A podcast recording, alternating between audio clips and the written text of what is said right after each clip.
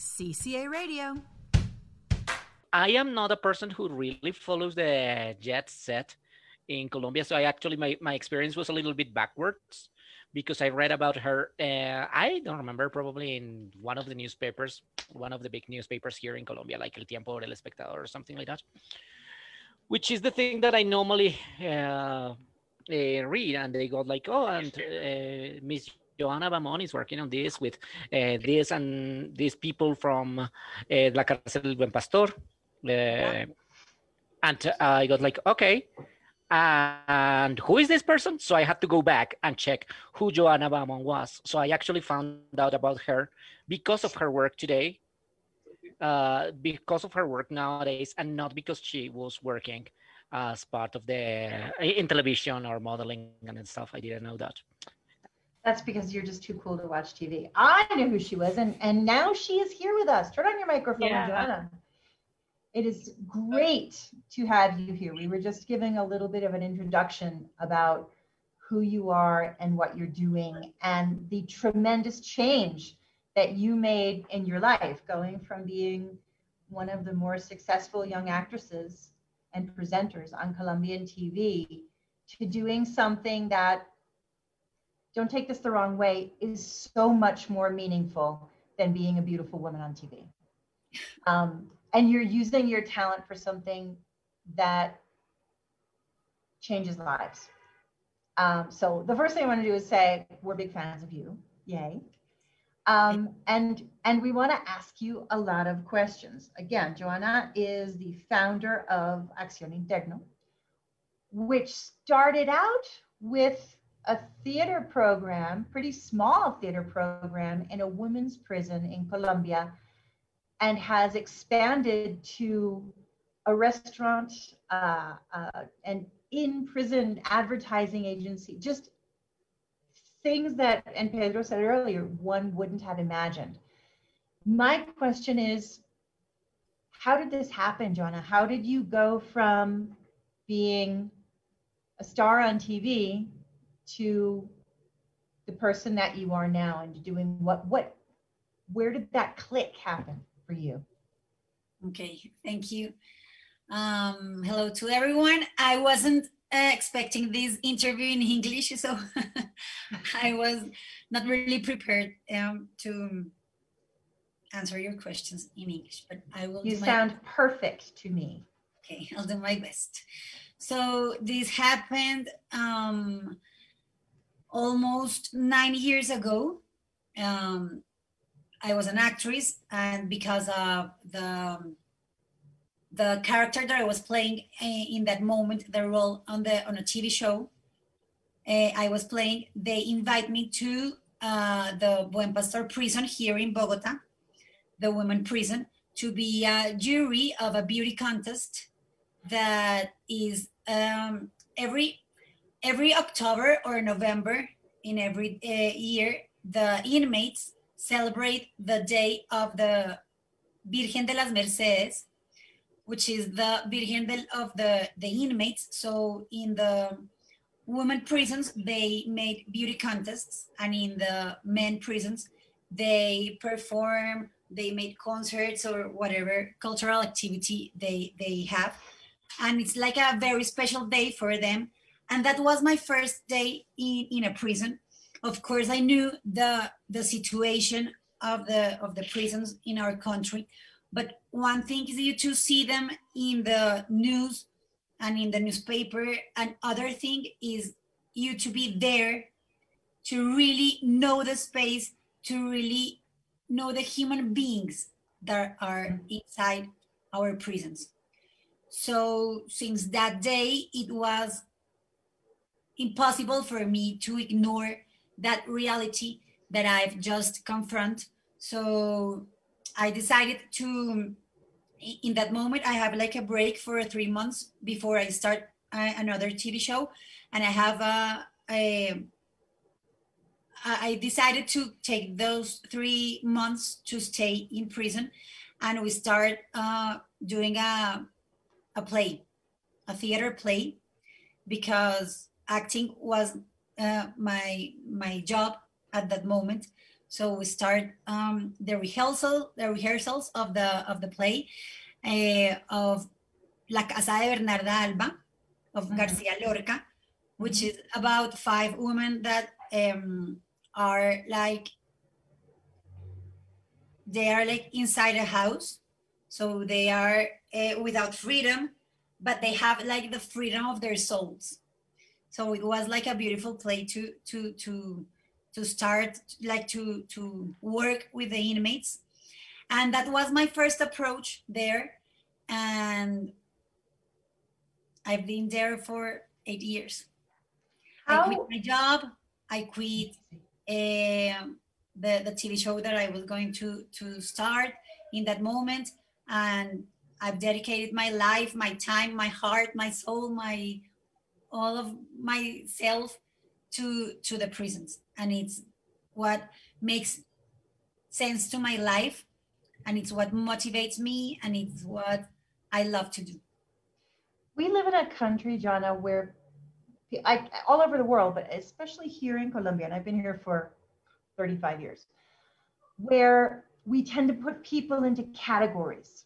So oh well they're in prison they must have done something bad and so they need to be in prison. And and something I, I was reading an interview that you gave which is very true because it happened to me once where you don't think of people in prison you don't think of former combatants for the different guerrilla groups as people. And then you have the opportunity to meet one or more. And you realize that they're in in our case, it's they're women just like you. They're maybe they're moms, maybe they've been through a lot, and and it sort of changes your perspective. You went into the prison. Go ahead. Go ahead.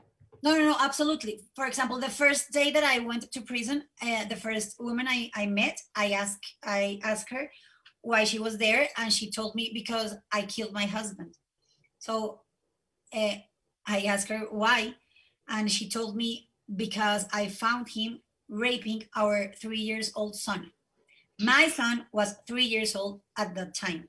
Mm-hmm. So I can I, I could understand her feelings and I just felt like grateful for life, like for not having a husband like hers because probably I would be in her place. In prison too. How you went into the prison to to judge a beauty contest, and you went in as this beautiful young famous actress on TV. Was it difficult for you to get the inmates to trust you, to work with you? How was that? How was the process of getting close to them? And then I'll let the other guys ask questions. But this I thought was a really interesting question. This is a very hard like word that is credibility mm-hmm. it's it's hard like in both ways. For example when I, when i went to prison and they they of course they have like doubts and why is she here? She's an actress. She's now um, in a tv show. Uh, there were like a lot of gossips. They they th- they thought that i was like starting for my next character mm-hmm. on tv um, but honestly they they they feel like when you go there only like for a day and you promise them because that happens a lot.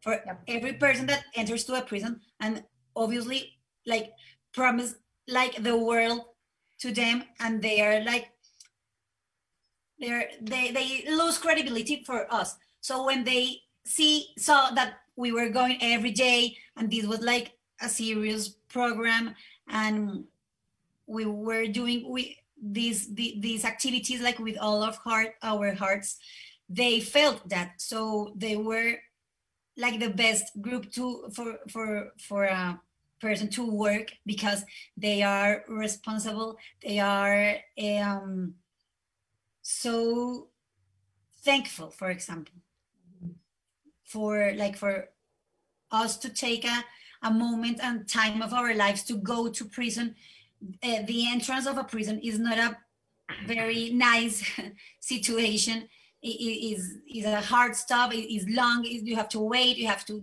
have lines. You have to um, all the security. Well, it's it's all a process, and but finally, when you got inside there and and you have the opportunity to to saw them and to so their smiles, um, you think that that that worth worth it. So and in the other way, the credibility of the people who are outside prison, for example, because people in prison are so stigmatized, stigmatized. It's stigmatized. Stigmatized. Mhm. And but I think uh, it's a process. Um, we have shown results of our work, and I think results uh, uh, say, says more than words. So uh, now people are believing in them. They are hiring them for works, uh, for job, and I think every one of us have made a mistake, and I think all of us have asked for a second chance, and probably all of us uh, have Mm, have been le da una segunda oportunidad les han dado.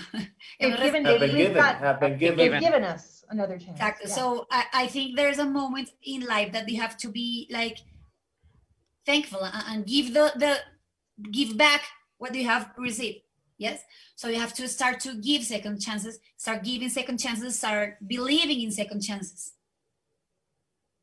Nice. You guys, I'm gonna let you, I have a billion more questions. I have, I have a bunch of questions. I, yeah, I'm gonna jump Okay. in. Uh, Johana, you, you, one of the things that you did was publish a book, Historias Privadas de la Libertad, which is already in its fourth edition, and it has been very successful, and it is a very, very interesting book. I, I want to ask you a different kind of question, and what, what made you write a book of all of this? I, reading, reading all that you have done, everything that you have done, all the lives that you have touched, you decided to write a book about just eight stories that you have seen in the jails. Just you picked just eight of them, and those are the ones you, you wrote about. What made you write a book? And a little bit, did you write before? Was this is this something that you have always done? No, this this was my first time. Actually, I I didn't like to to write, um, but like five years ago, I that was like my first. I tried the first time to to start writing a book, and I didn't felt good, and I thought, no, I, I think thi- this is not the moment, and and I didn't uh, wanted to to continue. And three years ago, uh, there was another like opportunity to write a book, and I said, okay, let's give me a second chance to write. And this was good. And the the only thing that I uh, wanted is not to be to be the main character, and to make them the main characters. So so that was like my inspiration only my history like to be like between the stories. But the, the the real important persons in the in the book are the inmates. And the the purpose is like to to show their positive face their positive uh, things that they have as, as, human beings. And like um and like a call to your head and to your prejudges that you Mhm. have with people like because i think that most of us that are out of prisons lived more in jail like with bars like mental bars judging with um scare like with fears um and we have like many more bars mental bars than that most of the people that are inside prison so that was like the purpose of this of this book like to to to liberate your minds and believe in second chances, and know that there are human beings inside our prisons. Okay. Uh, Johana, uh, welcome to the program. Thank you for accepting our invitation. We are so happy to have you here. People are raging in the in the in the live uh, in this moment. Thank We you. are, sorry, uh, very sorry happy for to have my you here. No, it is No, awesome. no. It is great. not Not at all. say that. It's perfect. sorry. Jo- I hope you uh, Johana, now that you were talking perfectly, perfectly well. Uh, Johana, now that you were talking about the book, uh, tell us a little bit about the process of writing the book. Like, for example, how you chose your uh, the eight people that were going to be protagonists of this. Uh, how long did it take, and more importantly, what has the response to the book been like? the response has been incredible. I'm so happy that I'm starting my second book. Wow. Um, we have the we are now in the sixth edition of the of the first book. Uh, people love the book because it is it's like so easy to read. Is is like um yes, it's it, it, it, it's easy. You can read it in a weekend, and it's like you when you close the, the book, you your heart is like full of joy and and full of hope, and it's it, it feels good to read that book, and mm, I chose those eight people because they're very different, and I think they rep- represent all of our inmate population, incarcer- incarcerated population. We have like old people, we have uh, young people, we have LGBT, LGT, LGBT. LGBT. LGBTI, yeah. LGBTQ plus. Um, we have people that are now outside prison, and I, I, I think that they all represent our population in every sense, not only inside prison, because uh, I think with I I like get like uh, uh, in every in every of the stories I like um identify myself Mhm. with some part of their story that for example happens to me and i'm sure you are going to be identified in a, in one of those eight stories because they are very different they you have to read it They are very Colombian. I'm going to jump in. They are very Colombian. The, yes the, the way you, you chose, they are very, not categories, but, but you see the country identified there. yes Mm. that's right. I have a question, uh, Johana. You were mentioning a moment ago um, this word credibility, right? And that how you look for for these people to have a chance in believing themselves, but also for people like you know the civil population to believe in them as well. And I would like to know uh, how was your process? I mean, your personal experience uh, when you decided to quit your job, your job, and just become this amazing activist did you receive support from your friends what was the answer uh, what challenges and obstacles did you face because it's not easy right you are in a medium in which all the people you know living kind of can you know in a bubble to say it in a way. And hmm. probably to be faced with this very cruel reality or not cruel but at least reality was not easy. How was this process for you? Well apparently i i was like in a perfect life in, in that moment but it was just like apparently because in my heart i felt like i have like um like something missing. And now I, I know what was that and i know why it happens. But i- i- at the time i just felt like i needed to do something else but not to to fulfill like my external things. I have to do something for for for my my inner side for my soul.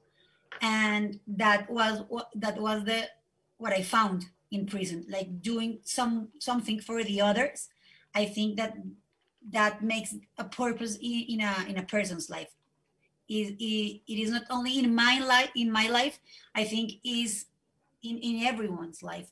If you do something for the others, and I think that that that makes a, a sense of your life, and that's happiness. Not only thinking uh, of you. I know it's like a, a cliche, but when you do it, uh, it feels good, and when you give that first step, is like almost impossible you to go backward. Well, and they, and they talk about the fact that to be one of the biggest factors in being happy is doing things for other people, is giving, and so that makes you happy. So, so it's wonderful that you can be happy doing something for other people. You've done something that is also pretty incredible. Um, in the past couple of weeks, a, a, pro, a, a bill, a, pro, a proyecto de ley, a bill, was brought to Congress. And shockingly, it was a bill that was brought in, you know, they talk in the United States about being bipartisan, about getting to the two parties to sign on. This bill, every single party was a part of it. Um, and it's it's a bill to incentivize companies to hire former former incarcerated people who were incarcerated to give them a second chance. How did you get Centro Democrático and Polo and Comunes and liberales and conservatives to sit down and co-sponsor a bill in such a broad way? That I mean, be careful because you might have to run for president because I don't I've never seen anyone in this country do that. How did you get that to happen? Well, that's our that's the the magic mm. of second chances. That's the magic of doing something for the others. Um, because of course every party have have their own thoughts, but but this is like uh is like or horizontal, you know, that is mm-hmm. transversal mm-hmm. to every to every um it is it, it is like doing the right thing. That's it. But in politics, but in politics, it seems like the right thing isn't always what they do. so you and and your team must have had some serious magic to get seriously Centro Democrático to sit down with comunes. That was agree. awesome that was awesome. I, I, I was so happy that day. I I couldn't believe that because when when we start to to to make this this project, I that was like the first thing I I asked them. I want everyone, at least one person to sign this because it has to be a project of not one party or two or three of all of us because they are it's a society. They deserve to for like we have like it's like a, a duty we have to receive them with dignity because they already paid their sentence. And we have like that responsibility to give them a, a, better life a second chance so they can come back to, to our society because they are part of our society so but it's our, our ability has... to make this happen in a good way with dignity because they deserve this. But it, it, it goes even further than that eventually. I mean, as, as our listeners know, and here in Colombia and outside of Colombia, you know, there was a peace accord signed several years ago. And one of the big obstacles to peace in Colombia is just that, is accepting other people and accepting and giving people whomever they may be a second chance, a second chance. Um, and, and that seriously, that blew my mind. Obviously, like all things, it starts by giving incentives, uh, tax incentives to companies to hire people. Beyond the tax incentives, do you see other ways that you can convince civil society to break down those prejudices and bring on people? How do we get rid of what we call here in Colombia the pasado judicial, which is your your your rap sheet. How do we get rid of that in, in hiring terms? Of course, actually, that's like my biggest dream. That uh, and I, I I hope that in a future not so far, um, we can hire them without an incentive, and because of their value, because of their capacities, and that's what we are doing in the um, House of Second Chances. We are preparing them to be the best. So to to they can be hired because of their capacities, not for a, an incentive. But this is a good first step. And you're showing that. Johana, in now that you're Go ahead, Camilo. Sorry, uh, No, Johana. no, no. now that you're talking about uh, not being hired just by, as an incentive to the companies and stuff uh, well this project started with a small theater company all right and now uh, the inmates are receiving training in different areas can you tell us about what is going on currently with the with the programs what are they doing in the in the in the prisons in this moment Everything we we do is uh, because they told us that, that they want to do that. So we have a tattoo studio, we have an ad agency, we have a restaurant, we have a theater, we have a ceiling project, and those are things that they told us like I want to do this, I am good at this, and I dream about this. So we we made that for them. The tattoo studio. Okay is, and it's is like a is the the the latest um project and is going is good. It is very good and they love that. They love it. and it's the inmates themselves who are doing like sharing their training with other people or are you bringing in uh, people No, from I- outside? Look in in our foundation i always tell them that we do not do charity. We do quality so in every program we have we have the best uh, teachers or uh, teaching them the best Mhm. people yeah teaching them. And um, after they're trained they train another another the, the inmates train another group of inmates and that's what happens. Now that you mentioned the tattoo studio how does that work? Because you are having this uh, needles in the in the prison and i would suppose that they are not very allowed. So more exactly what i want to ask is what is your relationship like like with the prison authorities like the INPEC and all these people? It is allowed. It is allowed. Uh, but now our studio it's outside prison because of covid. Um, so we cannot have uh, activities inside. So we have it outside. Uh, and our relationship with the authorities that is INPEC and the ministry of justice are we we work perfect because we we are like we need them. And we have the three of us we all have like the the same purpose. There is the the rehabilitation of inmates. So um we we work together. I need them for my work. I need them to to authorize any craziness that happens through my mind uh, uh, for example like the restaurant the aid agency a lot of things are like not not they're allowed but not never happened inside a prison. So there are like new things and people are like afraid of new things and people are afraid of changes.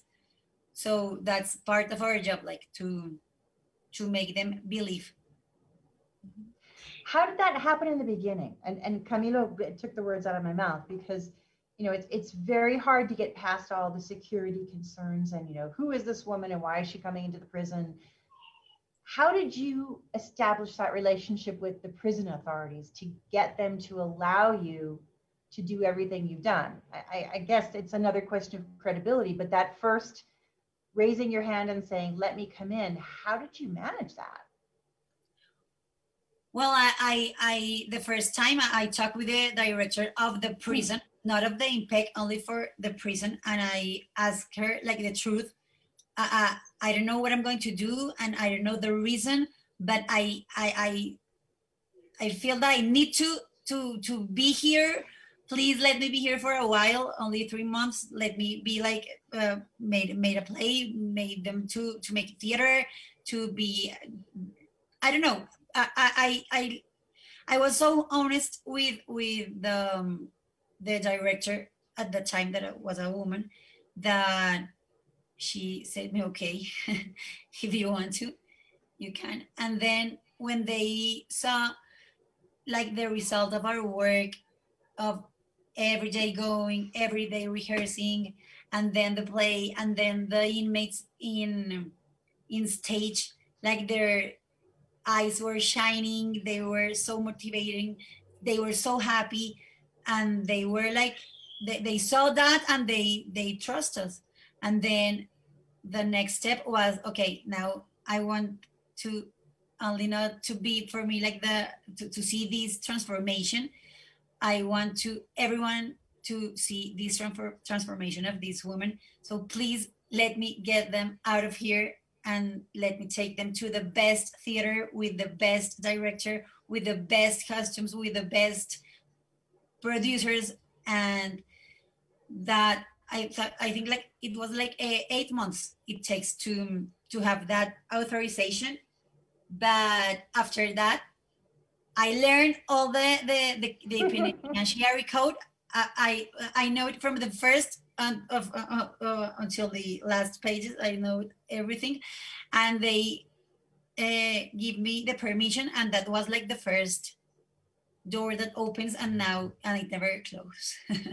Then there was a rest and then the other thing the other thing. And i think the the the reason is because of the results. We have never had like a, a bad uh, attitude of, of the inmates all the opposite they are like they they change they they they change their attitude they change their their behaviors so it's good for them to to have them like more stable, stable, stable, established.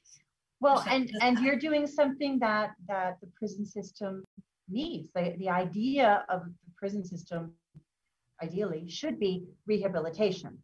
Yes.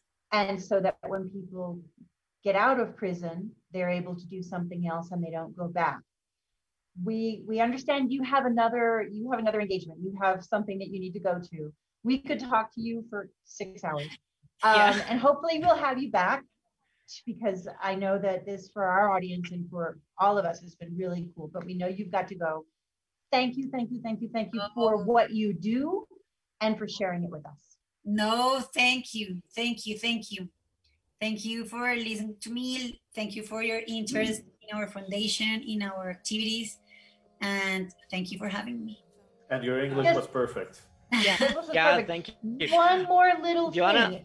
If people want to contribute or help in some way, how can they get in touch with the foundation to offer services or help, support? You can go to, to the web page that is Fundación Acción Interna.